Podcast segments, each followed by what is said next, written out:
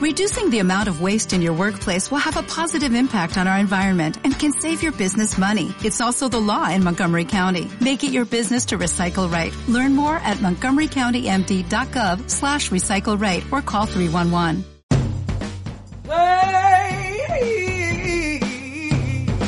Hola, divagabundos de este loco mundo. Si eres de los viajeros de la vida que tienen más preguntas que respuestas, este espacio es para ti, porque recuerda que de poeta, químico y loco, todos tenemos un poco. Bienvenidos y a divagar.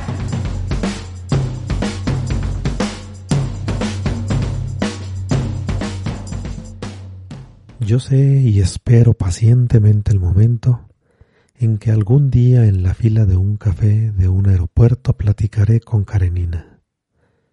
La reconoceré por su libro que llevará en la mano y por la mascada roja en el cabello que no traerá puesta.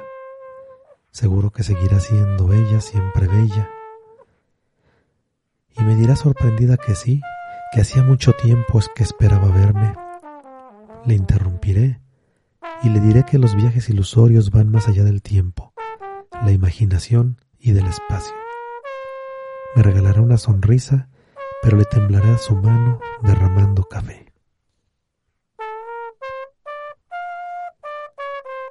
Fragmento de La Karenina de autor desconocido.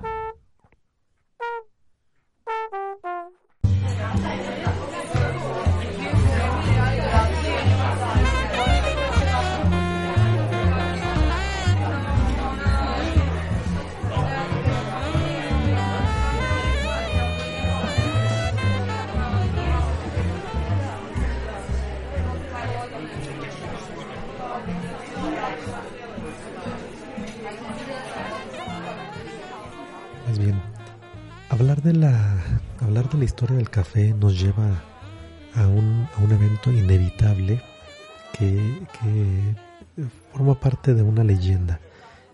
La veremos en eh, libros, revistas, pero bueno, hay que, contarla, ¿no? Las leyendas son, bonitas. eh, las leyendas en sí misma tienen su esencia, tienen su sabor y no nos importa si es algo que eh, realmente ocurrió, no nos vamos a cuestionar, sea, investigar si hubo testigos. Eso es lo que hace bonita una leyenda. Y, una de las más eh, populares pues es la leyenda de cómo surge el café. Originalmente había una un, pastor de, de cabras que vivía en, en lo que ahora conocemos como Etiopía y que en ese entonces pues era Absimia. Estamos hablando más o menos del año 850. Este pastor llamado Caldi, que también tiene sus diferentes eh, versiones dependiendo del, idioma en el que se diga, puede ser Khaled, Caldi, tiene un significado que es eterno, o sea, ese es el significado del nombre. Pues bien, este pastor mm, deja, se le van las cabras, no sé, no sé, a veces me pregunto si de ahí viene el, término, creo que no, pero bueno, se le fueron las cabras, literalmente. Y cuando las encuentra, las, las, que las localiza, eh, se da cuenta de que estaban pues agitadas, andaban muy, eh, pues no, no puedo decir muy alegres, pero yo creo que así se podían ver, llenas de energía, eh, se movían más de lo acostumbrado y entonces le llamó la atención y se dio cuenta que habían consumido algo. Eh, es claro que pues se investiga qué que consumieron eh, y se da cuenta que fueron unas frutas, unos pequeños frutos, de los cuales eh, pues también, también los prueba y se da cuenta que efectivamente tienen un efecto altamente tonificante. Es, es bonita la historia porque pues ciertamente este pastor Caldipas terminó eh, pasando a la, a la eternidad, ¿no? a la inmortalidad. Eh, a partir de ahí pues se va.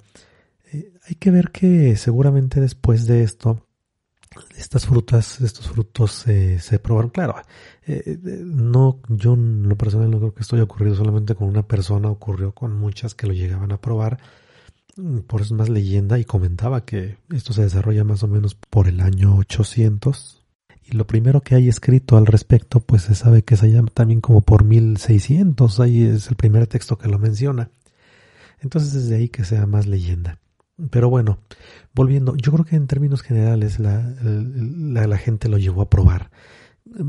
cabe dentro de la misma curiosidad. No era tan sencillo que se probaran los, los frutos rojos.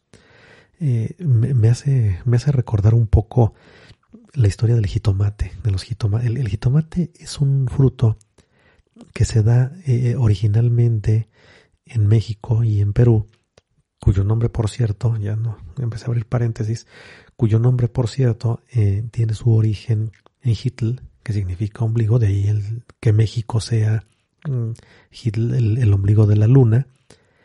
Y jitomate en sí, pues es una bola de agua con ombligo, es simpático el nombre. Bueno, cuando este jitomate eh, llegan los españoles eh, en aquella época de la conquista al continente americano y se dan cuenta que los nativos lo consumían bastante bien y que tenía un sabor además muy diferente a lo que estaban acostumbrados, pues evidentemente se lo llevan. Se lo llevan a Europa y, y no es bien visto, ¿eh? No es bien visto porque el jitomate es interesante que pertenece a la familia de las solanáceas. Estos son una serie de frutos. Les puedo comentar que, hay más o menos dos mil, tipos de, de solanáceas, entre las cuales pues se encuentra el jitomate, pero claro que lo veían con recelo. Cuando llegan con él lo, ven con bastante recelo porque se parece al fruto de, la, de las mandrágoras, específicamente de la tropa belladona, que también es otro, es, primo, ¿no? Finalmente son primos del jitomate, pero este tenía usos pues muy diferentes a su consumo, eh, al consumo humano dentro de los alimentos, incluso se llegaba a utilizar en pócimas, en fin, tanto así que cuando el jitomate entra a Europa por primera vez, pues es más en lo que se usa, se utiliza en pócimas, se utiliza incluso como, como un fruto del amor, hay, hay ciertas referencias bastante interesantes menos como comida, menos como alimento. Le tenían un recelo muy particular precisamente por el parecido a la tropa belladona. Eh, y, bueno, ya nada más también como otro paréntesis dentro de este, pues eh, vale la pena comentar que la tropa belladona tiene un compuesto que se llama atropina. Este compuesto todavía tiene un uso bastante actual. Se eh, utiliza dentro del diagnóstico eh, para los oftalmólogos, cuando alguien tiene un problema más o menos serio o simplemente se quiere hacer una revisión más profunda, se ponen unas gotitas en la pupila o una gota, vaya que una gota es suficiente mm, de este compuesto y entonces la pupila se dilata, se hace grandota, ¿no? Así como, no, no, no quiero decir que se haga el ojo de caricatura japonesa, lo que quiero decir es que se hace una, una dilatación específicamente de la pupila, lo cual permite que a través este instrumento, que son una serie de lentes y que acomodan en el ojo para poder visualizar, pues se permite hacer un diagnóstico más adecuado, más profundo. Bueno, dentro de esto, eh, eh, justo por esta capacidad que tiene para hacer una dilatación en las pupilas, es que se le conocía como, como belladona. ¿Por qué? Pues porque efectivamente muy en la antigüedad se utilizaba, lo utilizaban las chicas, se ponían unas gotitas del extracto de belladona y pues claro les les eh, se les dilataba la pupila y se veían pues muy guapas. Estaba digamos de no no cualquiera lo usaba eh no cualquiera. Pero bueno quienes lo usaban se veían muy guapas no yo no sé cada que pienso en esto me quedo pensando en estas chicas que que si cuando va uno al oftalmólogo le dicen oye vente acompañado porque te va a poner estas gotas y, y no vas a ver bien y es que ciertamente se ve nublado cualquiera que le hayan puesto sabe de lo que hablo entonces, pues no sé, yo quiero pensar que estas chicas guapas con la pupila grandota, con sus ojos de caricatura japonesa, pues no veían bien y yo no sé si usaban tacones además, pues un tropezón y se, se venía al traste la belleza. Eso, sí era, eso sí, yo creo que resultaba bastante grave. Y eso sin considerar que pues de qué les servía traer las pupilas grandotas si no veían, si no veían al galán, ¿no? Digo, está galán o no está galán, quién sabe, ¿no? Eso ya pasó un efecto secundario. Bien, pues ya que estamos encarrerados con la atropina, pues vamos a expandir un poco, ¿no? Ya que andamos brincando como chapulines de lado a lado. Les voy a platicar que la atropina es un alcaloide. Los alcaloides son compuestos que producen las plantas de manera natural. Esto es como un metabolito. Es un, es un producto, eso es un compuesto que lo hace por muchas razones. Una de esas puede ser defenderse, defenderse de depredadores, de que le caiga una plaga. Y, entonces eh, dentro de ellos pues están los alcaloides. Eh, la atropina es un alcaloide. Tenemos más, muchos ejemplos con los que convivimos.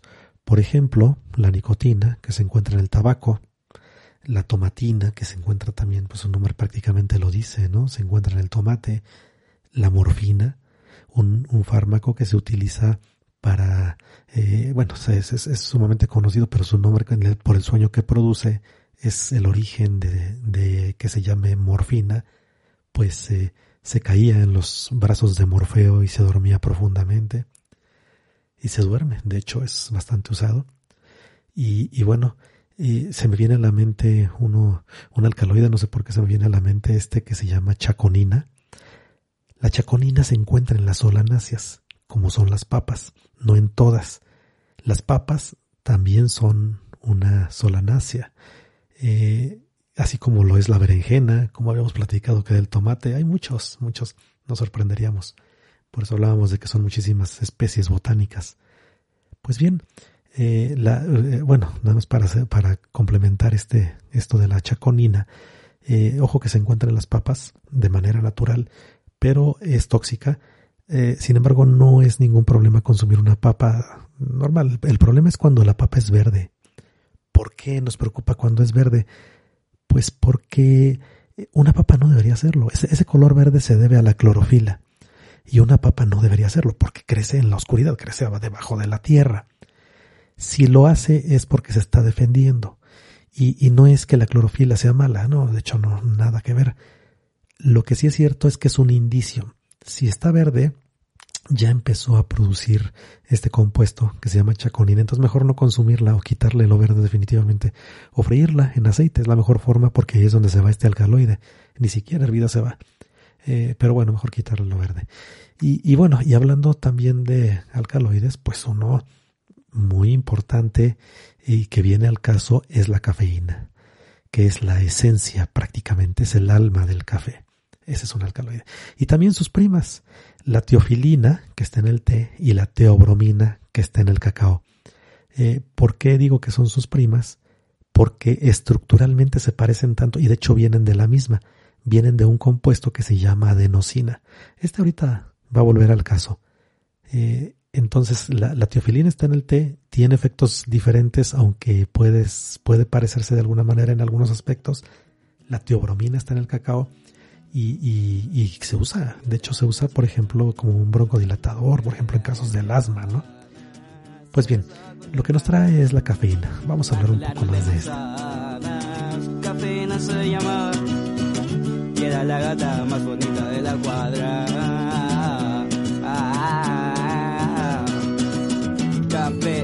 Porque te fuiste si yo te iba a querer igual. Cafeína, porque te fuiste si yo te iba a querer igual.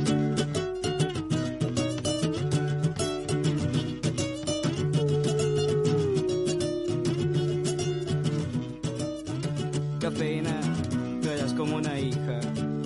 Y bien, pues la cafeína, además de ser un alcaloide, es eh, considerada una sustancia psicoactiva.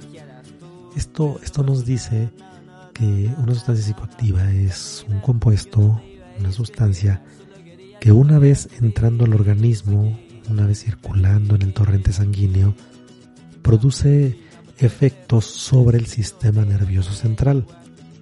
Eh, lo que puede traducirse, por ejemplo, en quitar el dolor, por ejemplo, en alterar la percepción o algunos otros tipos de comportamiento como es eh, modificar el, sueño, ¿no? que es una de las cosas que hace la cafeína. Ahorita platicamos de eso. Mm, tiene una... Eh, esta sustancia no se acumula en el cuerpo.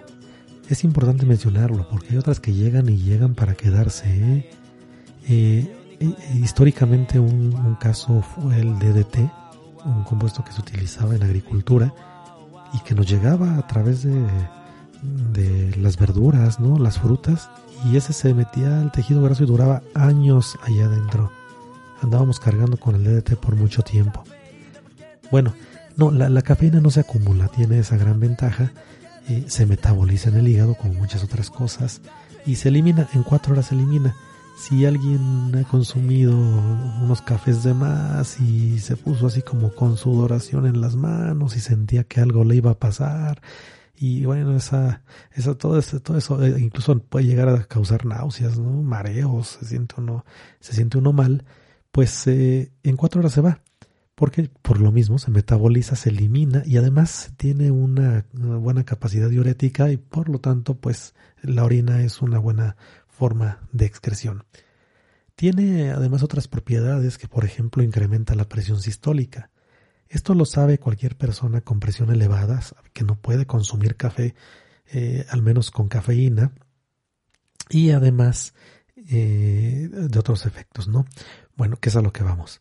Algo, algo, eh, lo más conocido es que estimula, como le pasaba a las cabras locas, quita el sueño, ese es uno también muy conocido, y otro que quita el dolor de cabeza. Por eso lo encontramos en muchos medicamentos. Contienen cafeína. Eh, efectivamente, y esta, fíjense que el, café se utilizaba eh, antes, por ejemplo, antes que no se conocían muchos, que no había muchos fármacos. Eh, alguien padecía migrañas y se tomaba su litro, sus dos litros de café. O sea, ya, cuando era crónico y empezaba a sentir la migraña, órale, este, un litro de café, imagínense, para que se le quitara ese dolor. Bueno, vamos a ver. Tiene, tiene un sustento científico. Actualmente ya contamos con sustento para saber eh, que la cafeína efectivamente ejerce todos estos efectos. Para platicar de cómo lo hace, voy a comenzar diciendo que este eh, actúa sobre los receptores de la adenosina. Suena, suena elegante, ¿no? Pero lo voy a explicar y, y lo voy a explicar muy brevemente. La adenosina, ya lo comentaba, es como la mamá de esta molécula, ¿no? De la cafeína, teofilina, teobromina, pero esta se encuentra en el organismo de manera natural. Ahí está. De hecho, forma parte de nuestro material genético, entre otras cosas. Pero ahí está, y tiene, funciones bien importantes, eh, porque participa en, es, es un neuromodulador, que esto es algo así como un neurotransmisor que regula funciones celulares. Bueno, sin irnos tan lejos, se encarga, por ejemplo, de dilatar los vasos sanguíneos. Este, este los dilata y por lo tanto la sangre circula con mayor fluidez.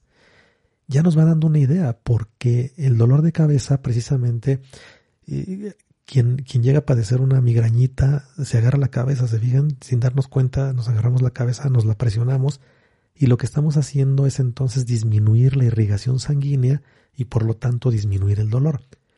Bueno, pues la adenosina juega un papel muy importante en esto, pero no, no, no muy beneficioso para la migraña, ¿no? Eh, de hecho, le ayuda a la migraña. Eh, y ahorita vamos a ver entonces qué es lo que hace la cafeína.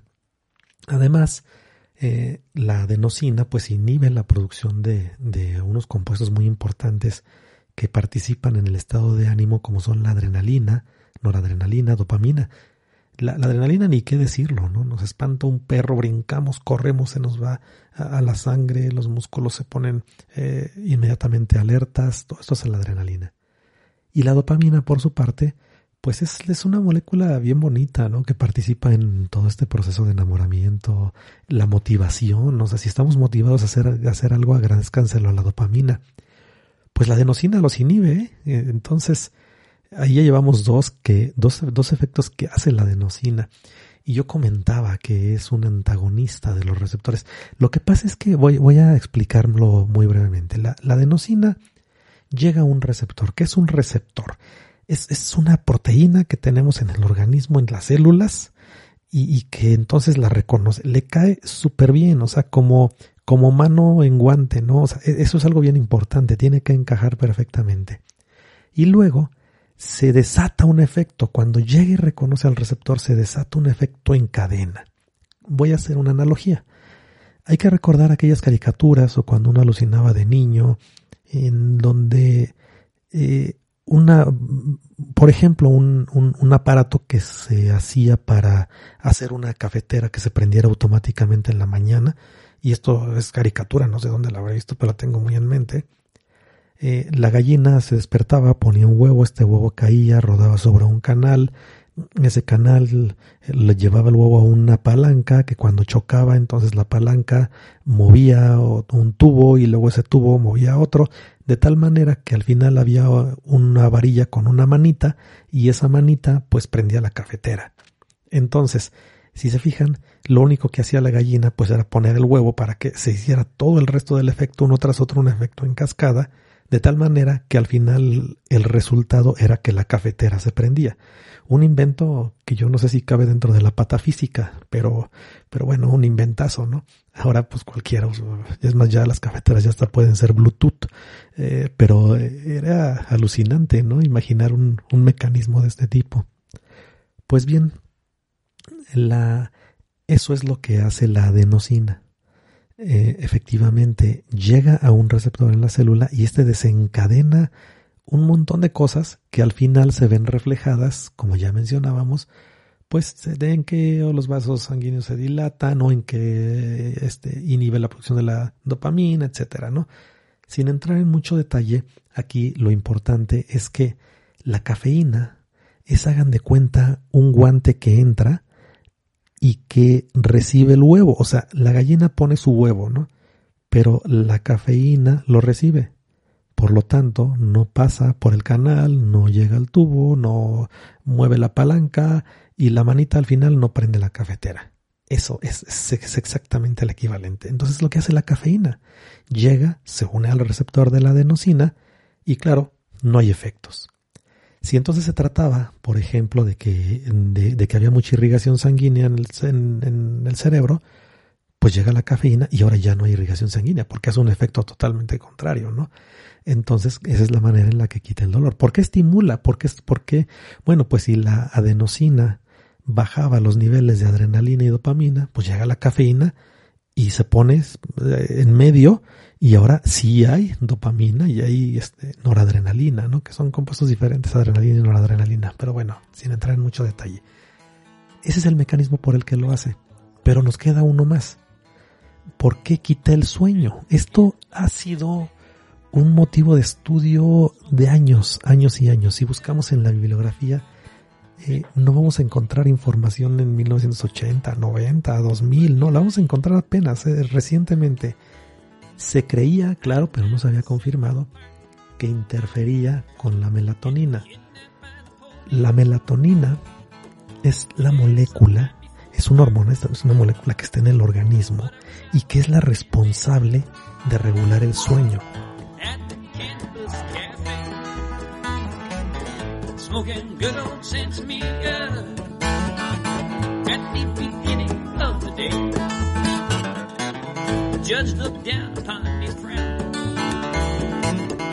Said, kid, get on your way.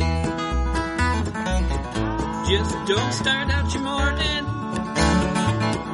with espresso and a J. I said, I wish I was up in Vancouver.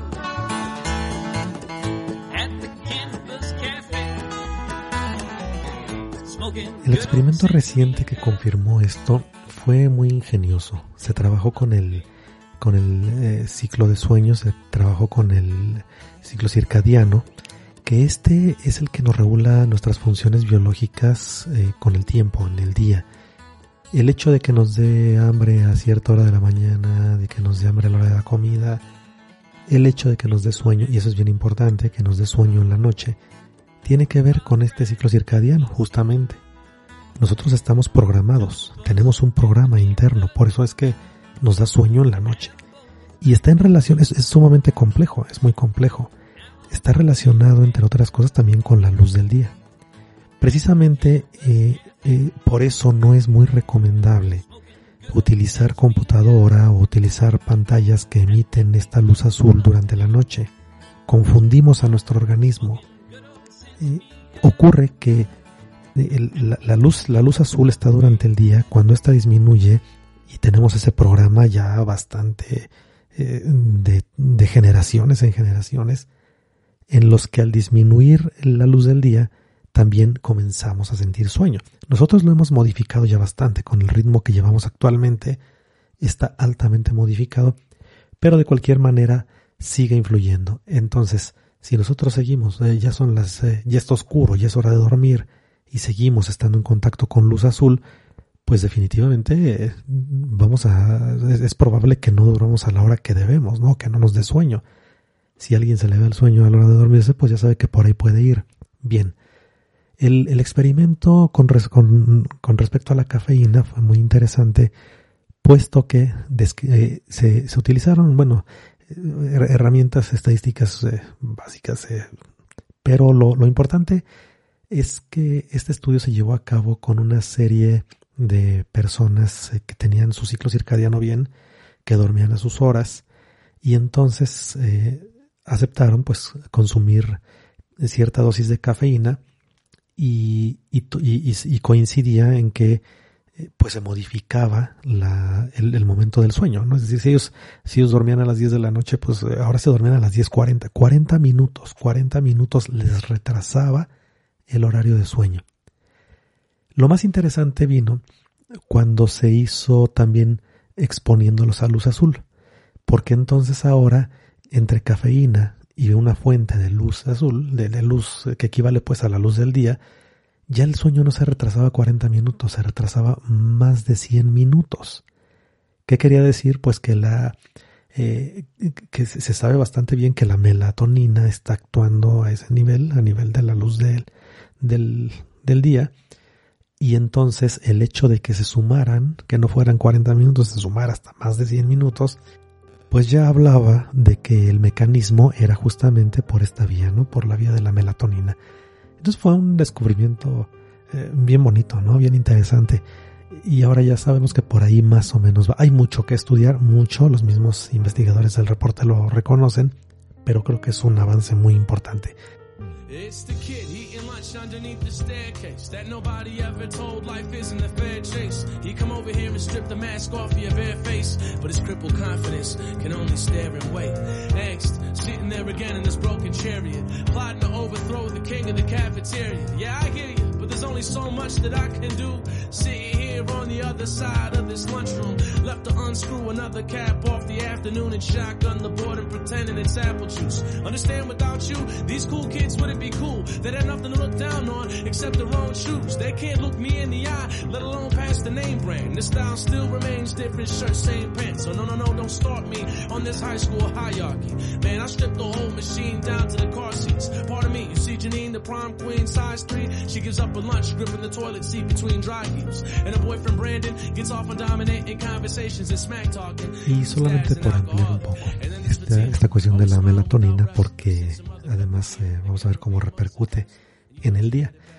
E, esta se va acumulando a lo largo del día, se va acumulando, se va acumulando. En la mañana, cuando nos despertamos y dormimos muy bien, la tenemos en su nivel más bajo. Va pasando el día y se sigue acumulando.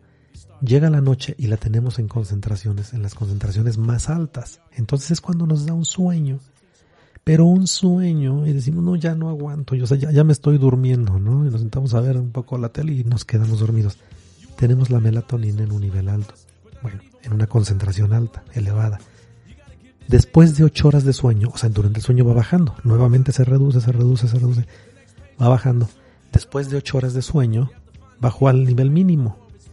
Esto de ocho horas es relativo, ahora quien sea siete, ahora quien sea, alguien dirá que seis, eh, alguien seguramente por ahí saldrá con que nueve son sus horas de sueño, no lo dudo, pero eh, lo importante es que cuando se cumple este ciclo, la melatonina entonces baja al, nivel mínimo.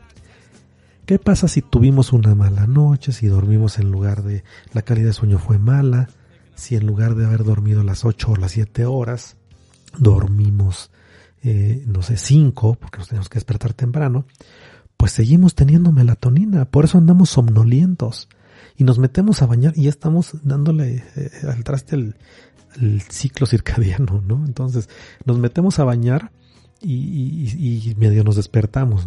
Entonces, a tomarnos un café.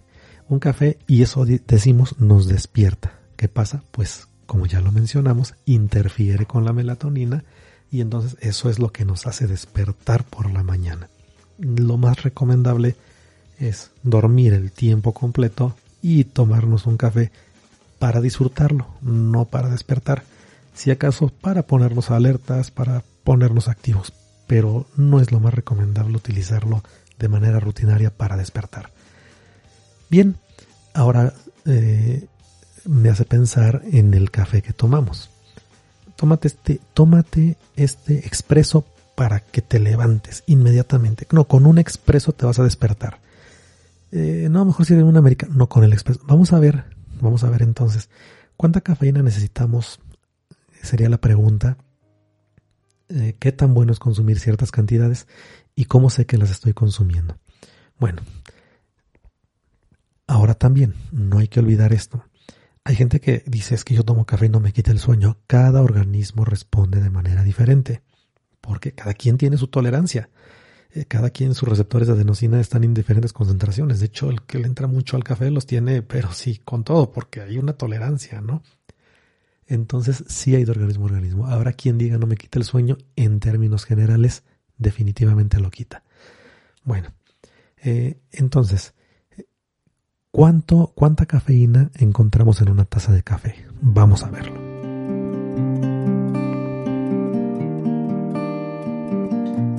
Para poder hablar del consumo diario de cafeína, voy a partir de datos muy concretos. Mm, esto es la cantidad que tenemos del alcaloide por cada 100 gramos de café preparado. Estos datos están tomados de acuerdo a los emitidos por el United States Department of Agriculture, USDA. Las, las cantidades son en miligramos por cada 100 gramos de café preparado de la bebida. Esto es, 100 gramos vamos a dejarlo prácticamente en los 100 mililitros. Entonces eh, no hay gran diferencia. Entonces, veamos. El, el café que, que se lleva las palmas es el expreso, que contiene 212 miligramos. Ojo, es, es el máximo, 212 miligramos por cada 100 miligramos de café preparado. Interesante. Este, eh, ya sabemos, su preparación es, es, generalmente en máquinas, se ponen unos eh, entre 7 y 9 gramos de café bien molido, eh, y se le hace pasar el agua a temperatura más o menos de 90 grados. Bueno, pues en, en este orden le siguen las cafeteras de goteo. Un café preparado, que en una cafetera de goteo, que es lo que comúnmente conocemos como café americano, son 40 miligramos por cada 100 mililitros de café, por cada 100 gramos. 40 mm, miligramos contra 212 que llevaba el expreso. Fíjense, es, considerablemente menos. Bien. Eh, en lo que respecta al, al, café turco, este para nuestra sorpresa, ese café que se prepara Grecia, Turquía, toda esta región, eh, y que por cierto es delicioso, muy concentrado, se pone a hervir, se le dan dos, tres hervidas y, bueno, es, eh, tiene 37 miligramos. Va en tercer lugar, ojo, el expreso primero, cafetera de goteo segundo, y turco contrario a lo que esperaríamos, tercer lugar, 37 miligramos. Le sigue en ese, en ese orden el café que se obtiene por goteo en frío. Este hay que recordar que es un aditamento que se pone con hielo, el hielo se va eh, calentando, va goteando el, agua fría, cae sobre los granos de, bueno, sobre el café molido, y entonces eh, lo atraviesa y va pasando, va, extrayendo los componentes. Al final, lo que, lo que sale, parecido a las cafeteras de goteo típicas, es igual un café, nada más que eh, ahora fue extraído en frío. Bien, 31 miligramos. Luego tenemos, por último, el café soluble. 26 miligramos por cada 100 de preparado. Bueno, pues estos datos, lo que nos arroja estos datos es algo sorprendente, ¿no? El café expreso tiene 212 miligramos. Pero ahí les va la sorpresa. Cuando esto lo, lo, llevamos a su equivalente, que es lo que es como realmente debemos hacer la comparación, eh, a su equivalente en la porción que realmente consumimos, pues yo no sé de, alguien que se tome 100 mililitros de café expreso. Desconozco ello. No, no conozco a nadie que haga eso. Y, y, claro, el café expreso se sirve en onzas. Una onza son aproximadamente 30 mililitros. Entonces, cuando estamos hablando de la porción que nos tomamos de un café expreso, ya no son los 212. Fíjense que ya son 63. 63 miligramos por porción. Es decir, cada cafecito expreso, 63 miligramos. Bien. Eh, y, la cafetera de goteo que decíamos que tenía muy poca, pues entonces la porción ya se incrementó bastante, porque ya una taza de 200, 250 mililitros, pues ya le estamos eh, eh, multiplicando por 2.5. 250 mililitros de café americano lleva 96 miligramos. Así que podemos comparar los 63 de un expreso contra los 96 del café americano. El café soluble, que también era de los que menos tenían, ya en una taza de una taza regular son 62 miligramos. El café turco, eh, bueno, antes, antes les comento, igual pasa con el café por goteo en frío, que son 74 miligramos. Pero el café turco, ese sí, ese sí, excelente. ¿eh? O sea, cada porción 11.5 11.5 miligramos, porque también se sirve en una onza. Entonces imaginen, ustedes se pueden tomar 250 mililitros de café turco y son 91 miligramos. O sea, es, menos, o sea, un, una taza de ese café concentradísimo turco es menos que lo que tiene un café americano, ¿no? Un poco menos. Ah, las apariencias engañan, ¿no? Y claro, decimos, bueno, tómate un café expreso. Es que yo me despierto con un café expreso. Eh, sí, pero no es por la cantidad de cafeína. Es por la concentración de cafeína que está entrando al organismo con respecto al tiempo. ¿Qué es esto?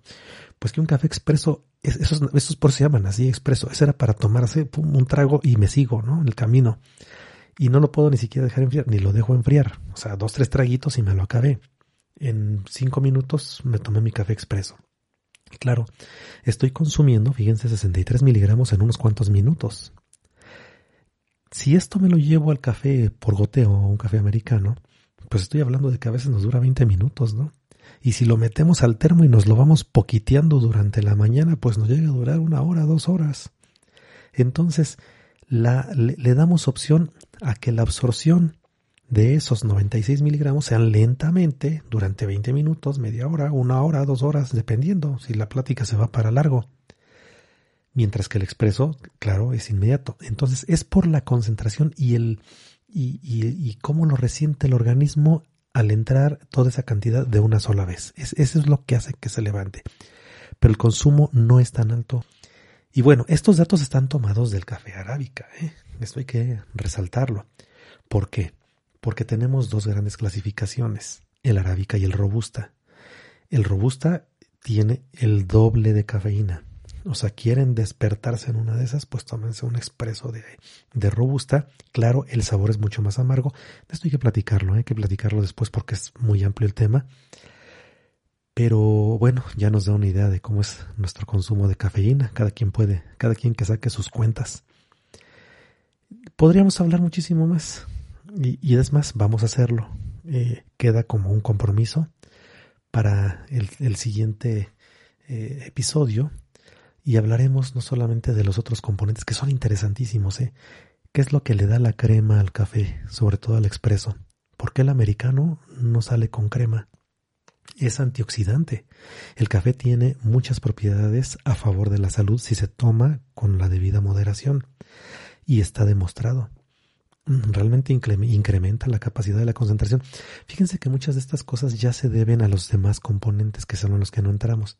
Así que podríamos hablar de las ventajas y desventajas de los diferentes métodos de extracción, ya incluyendo otros aquí no platicados, como puede ser la prensa francesa, Y por qué no hablemos de una que otra recetita con café, ¿no? O sea, el café no solamente se consume como bebida, también se lo podemos poner a un pastelito, ¿no? También se lo podemos poner a un postre o a una o a un guisado. Hay guisados con café. Hablaremos de eso. Muy interesante. Mm, y ya nada más para antes de cerrar, pues me gustaría contar eh, y cerrar contando esta pequeña historia. En 1819, un joven científico muy creativo llamado Friedrich Ferdinand Rong caminaba con un gato y un pequeño frasco por las calles de Alemania. Nervioso y muy entusiasmado, se dirigía a visitar a uno de los más grandes genios de la literatura, Goethe. Johann Wolfgang van Goethe tenía una gran afición por la ciencia y fue a su vez una figura emblemática en su época sumamente reconocido, famoso, cosa que no era muy común en los escritores de ese entonces. Goethe era además un gran admirador de Paracelso, fascinante con la ciencia y le gustaba tener gran amistad con científicos, entre ellos Dorbereiner. Este era el químico que dejó un gran legado en la construcción de la tabla periódica que después viniera a concluir Mendeleev. Dorbereiner además era el mentor del joven Rung. Goethe había invitado a Rung a su casa, motivado por las conversaciones previas con su amigo. Y Rung fue gustoso, feliz, nervioso a exponerle sus trabajos, que ya se sabía que eran fascinantes. Así que el joven entra a su casa con un gato en la mano, sacó sus gotas de un líquido que no eran otra cosa más que atropina, casualmente, y le mostró el efecto que tenía este alcaloide que a su vez había obtenido de la belladona, poniéndoselo en los ojos de su gato. El gran Goethe quedó impresionado al ver la dilatación de la pupila del felino, y después de manifestarle su admiración, le puso sobre la mesa unas semillas que había conseguido del viejo oriente, y de las cuales estaba habituado no solo a sus infusiones, sino además a asistir a cafés, a tomar tal brebaje. El regalo era para que los analizara y aislara el componente activo de tan generosos granos. En unos meses más, Rong daba a conocer al mundo la sustancia activa del café, la cafeína. Que tengan buen descanso, salud y espero que nos escuchemos en la próxima ocasión. Un abrazo.